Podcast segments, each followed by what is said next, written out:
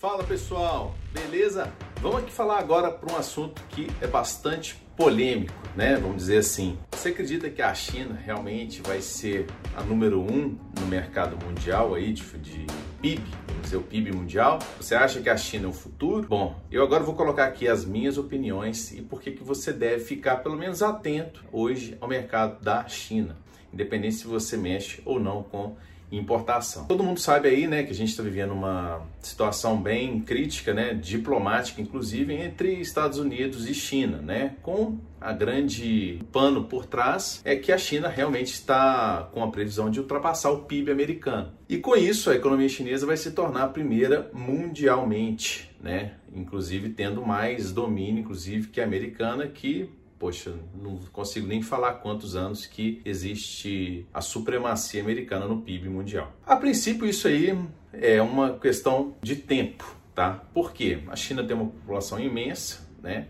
E é sabido que a China, de, desde a Revolução, né, depois de Mao Tse Tung, aí, a partir de governos que a gente teve aí, a China começou a se desenvolver demais e praticamente concentrou, inclusive os países do mundo todo concentraram as produções em território chinês, tá? E isso o que que acabou? Acabou que muitos países, né, as suas indústrias, elas foram não incentivadas da melhor forma possível, inclusive aqui no Brasil, tá? Isso não é só porque a produção estava é, a toda na, na China foi muito também por causa da política que os governantes adotaram, né, de dificultar né, as vidas dos empreendedores é, naqueles países. Aqui no Brasil, né, com essas leis trabalhistas, leis fiscais, leis de tudo quanto é coisa, realmente muitas empresas em determinado período começaram, inclusive, a terceirizar toda a sua produção na China, porque não era viável você conseguir fabricar e ter lucro né, nesse ambiente teoricamente tão hostil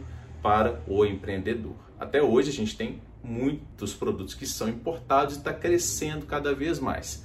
Além disso, com relação ao Brasil, a China hoje é o maior né, importador de produtos, a maioria, né, e de insumos de carne, de é, agricultura do Brasil. Então hoje a China, inclusive, ela é o maior parceiro e o Brasil é positivo, ou seja, ele exporta mais do que importa da China. Então hoje a China é um fator muito importante, um país de extrema importância para o Brasil e teoricamente 20% de tudo que é consumido no mundo vai para a China e a China está lá com a sua indústria bem desenvolvida, tem uma mão de obra hoje qualificada e, muito importante, estão por trás das tecnologias do mundo.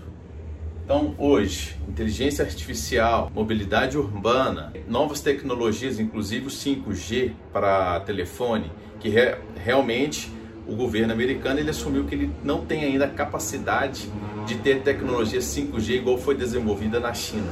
Isso aí foi assim um enorme, está sendo um enorme desafio para eles, porque todo mundo quer ter essa tecnologia 5G porque ela vai facilitar ainda mais esse ambiente online que a gente tem, inclusive as relações que a gente tem hoje, tá? Então, o recado que eu tenho que dar hoje para vocês é o seguinte: independente se você tem negócio ou não com a China, ou você não gosta, você também tem o direito.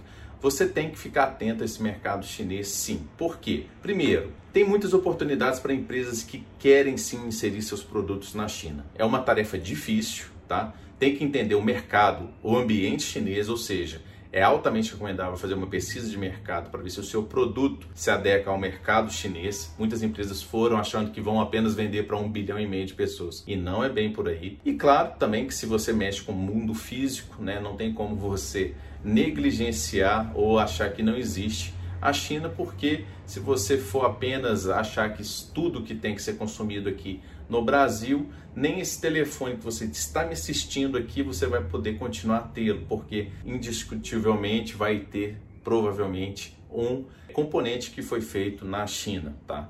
Então hoje essa é a posição que eu sempre falo com as pessoas, olha, você pode ou não gostar da China, eu amo a China, mas eu sou suspeito para falar. Mas se você não tiver, pelo menos, os olhos olhando o que, que eles estão fazendo, o que, que eles estão na frente, inclusive o mercado digital de fazer lives para promover lojas e produtos, há muito tempo já está sendo utilizado na China. Agora que teve uma pandemia, todo mundo foi para esse mercado aí vendendo seus produtos online, fazendo live de produtos. Isso aí já estava há muito tempo na Ásia sendo utilizado, não só na China, no Japão e vários outros países, mas realmente o que há de mais novo está sendo lançado lá. E se você não ficar atento a essas mudanças, ao que está sendo feito de novo, né, inclusive na China, você está ficando para trás. Ninguém quer ficar para trás, quer ficar acompanhando aí as tendências até para ver se você tem ou não alguma oportunidade. Se você tem aí algum assunto que você queira que eu fale aí no próximo vídeo aí também, coloque a sua pergunta, sua sugestão aqui embaixo desse vídeo aqui, ativa as notificações aí e dá um like aí para fechar. Beleza, pessoal? Um abraço, valeu!